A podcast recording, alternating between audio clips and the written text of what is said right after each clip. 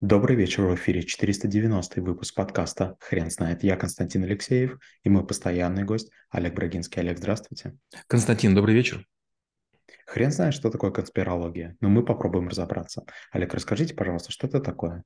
Конспирология– это такая дисциплина, которая занимается изучением масонского заговора, еврейской угрозы, ведьмы чара, коварства иезуитов, сговора мировой фармы, иллюминаторы, рептилоиды. В разные периоды люди придумывали некие теории конспирологические, в ходе которых, как им казалось, они пытаются разоблачить э, людей или организации, которые или там делают биолаборатории, или создают чуму, или нас оглупляют, или существенно нас обманывают, или скрывают скрывают от нас на остатки инопланетян или не рассказывают о том, что есть обитаемая планета и так далее. И причем чем опасна конспирология? То, что некоторые из вот таких вот э, историй приводят к жертвам, когда люди существенно начинают верить, э, добывают откуда-то доказательства, буквально из воздуха. А они полагают, что в ходе изложения новостей есть специальный изопов язык, в ходе которого значит, вещается там, адептам разных теорий, что происходит и так далее.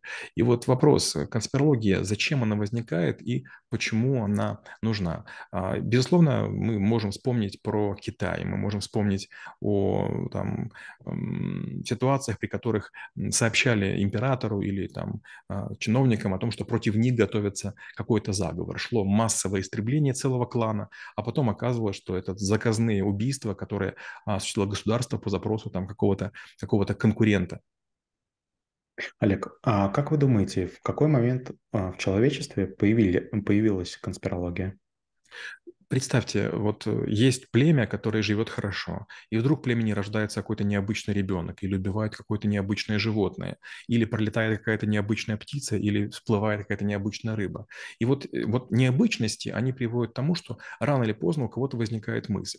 А может быть, действительно, вот из-за того, что а, вот э, произошло а, какое-то такое событие, изменилась наша жизнь. Вдруг э, нет дождя, вдруг плохой урожай, вдруг животные покинули нашу территорию. И всегда хочется кого-то обвинить. А мы начинаем говорить о том, что вот мы прогневали богов, э, мы нарушили заветы предков, мы не услышали духов, которые нас э, каким-то образом предупреждали. Или другая история. Вот там недалеко есть племя, оно жгло большой костер, оно пело какую-то песню, мы не понимаем этот язык, возможно, они желали нам не добра. Вдруг они там каким-то образом звали своих духов, которые должны нас наказать. Да, это очень звучит как просто упрощение существующего мира. А, Олег, вы не могли бы, пожалуйста, рассказать, какие самые известные теории существуют сейчас? Ну, во-первых, масонская ложа, да, то есть существует, значит, э, общество каменщиков, которые везде развешивали свои знаки, во многих городах их можно найти, а, и вот они каким-то образом, значит, пытаются узурпировать э, сокровища, они пытаются не давать э, знания, устраивают акции прикрытия, везде просовывают своих людей, и вот, значит, пронизанное общество сетью тайных шпионов достигает большого преимущества, обделяя всех а, в, в, в равенстве доступа к информации, к деньгам или другим вещам. Дальше спецслужбы. Многие полагают, что спецслужбы тоже имеют очень серьезные секреты, какие-то тайные ангары, погреба. Они там узурпировали золото партии или там, скажем, допустим, швейцарские счета нацистов или, скажем, они ведут а, с помощью спутников специальные какие-то операции по поиску кого-нибудь, прослушивают телефоны богатейших олигархов для того, чтобы у них отжимать какие-то ресурсы бизнесы или вмешиваться в крупнейшие сделки. А, получается, несколько подходов есть. Первый подход. Конспирология говорит о том, что есть избранные, которые нас оттесняют от кормушки. Второй подход. Есть тайные знания, которые позволяют э, пользоваться жизнью с большим успехом. И третье – это есть э, люди, которым а, разрешено больше, чем другим, чем они злоупотребляют. Олег, поправьте меня, если я скажу, что конспирология в целом, этот навык, это просто а, понимание того, как мыслят люди.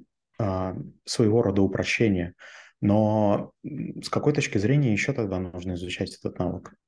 Ну, во-первых, нужно понимать, что есть очень устойчивые теории, которые из года в год а, существуют, и к ним можно подготовиться. А с другой стороны, надо быть готовым, что какой-нибудь шаман, какой-нибудь церковный деятель, какой-нибудь местный а, мула а, вдруг изобретет что-нибудь свое. Это может быть накануне выборов, это может быть накануне а, постройки какого-то существенного здания и сооружения. Это может быть сразу после того, как какая-то катастрофа случилась, техногенная или, может быть, э, геоклиматическая.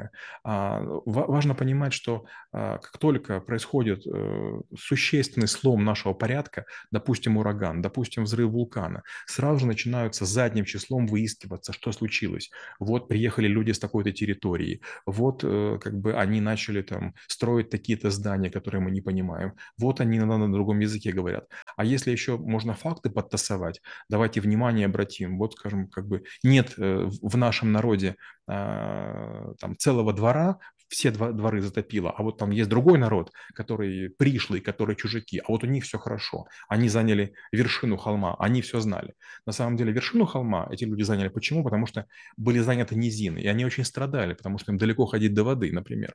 Но теперь оказывается, что вот как бы они в этой ситуации выиграли, а если выиграли, значит, э, надо их наказать. Олег, есть ли какие-то инструменты по переубеждению людей? Ведь а, в общей массе а, можно ли как-то повлиять на людей, которые готовы обманываться? Нет, э, этого сделать нельзя. Есть э, единственный способ– это планомерно вести работу разъяснительную. Но есть опасность. Допустим, в России есть такой телеканал РЕН-ТВ, РЕН-ТВ да, который какие-то глупейшие, дурацкие совершенно идеи выдвигает. Если вы посмотрите его, вы в ужасе будете. НЛО летают до сих пор, до сих пор похищают людей, до сих пор есть масса аномальных территорий и т.д. и т.п. И они, конечно же, пользуются спросом, потому что есть люди, которые считают их альтернативным телевидением в плане того, того, что вот правда, то есть на телеканалах остальных не говорят, а эти ребята молодцы, они добывают э, то, что другие утаивают. Но, к сожалению, это приводит к тому, что появляются параноики, появляются маньяки, появляются придурки, которые начинают совершить сумасуд, которые берут на себя миссии э, от лица каких-нибудь тайных организаций, которым кажется, что им э, какие-то голоса шепчут. И, знаете, странная история. Вот с одной стороны, мы хотим демократию, чтобы каждый мог говорить все, а с другой стороны, это приводит, то начинаются массы массовый расстрел, начинаются какие-то отравления, появляются какие-то секты. Олег, скажите, с вашей точки зрения, может ли траблшутер придумать новую конспирологическую теорию, а, которая перебьет а, ранее придуманную? Да, Этично конечно. ли это?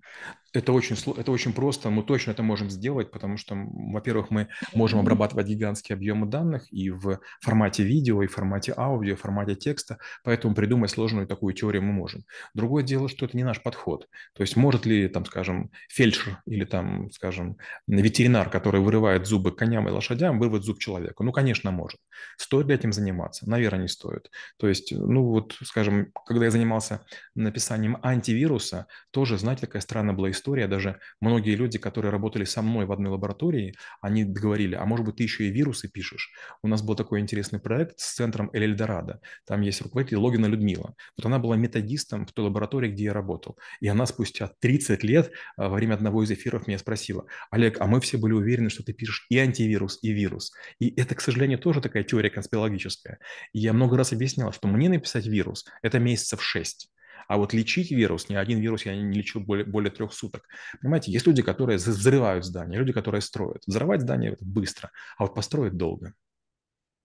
Олег, бывало ли у вас а, на вашей практике такое, что ваш клиент верит в какую-то конспирологическую теорию и опирается именно на нее при принятии решения? К сожалению, у меня все клиенты ненормальные. Знаете, вот все богатые люди, они э, из-за того, что они состоятельны, много путешествуют, они всегда окружены всякими колдунами, астрологами, а, другими специалистами. Кто-то из них обратился в саентологию, кто-то там тихонечко носит крестик, но начинают уже верить э, в Коран. А, есть люди, которые строят себе бункеры и другие всякие штуки. Да, к сожалению, они верят в теории, они верят в конспирологию, они верят в то, что есть а, специальные формулы, которые позволяют высчитать курс доллара или стоимость валют, но они доступны только избранным, и они ищут эти контакты. Они абсолютно уверены, что Билл Гейтс, Стив Джобс, Маск или там Баффет – это тоже там люди, которые там чуть ли не инопланетяне. Алекс, скажите, а вы открываете правду этим людям? Нет, конечно. Смотрите, вот какой в этом смысл? Например, моя Моя бабушка, как мне кажется, немного верила в Бога. И, возможно, там э, даже, может быть, была крещенная. Но дедушка был коммунистом, и мама была комсомолкой, и поэтому, ну, какой смысл вводить ее на чистую воду? Мне казалось, что надо креститься. Мне казалось, надо, и надо молиться. Хотя она крестики носила и в церкви не была. Но как бы это личное убеждение, знаете.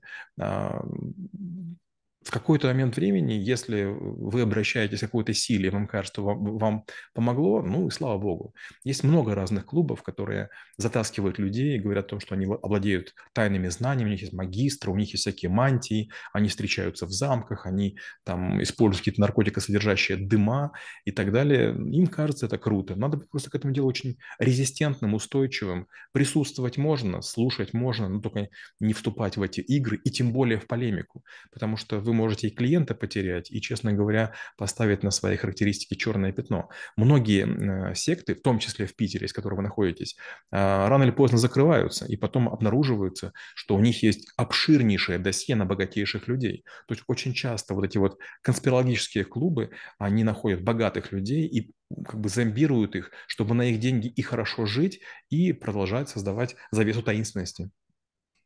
Алекс, спасибо. Теперь на вопрос, что такое конспирология, будет трудно ответить. Хрен знает.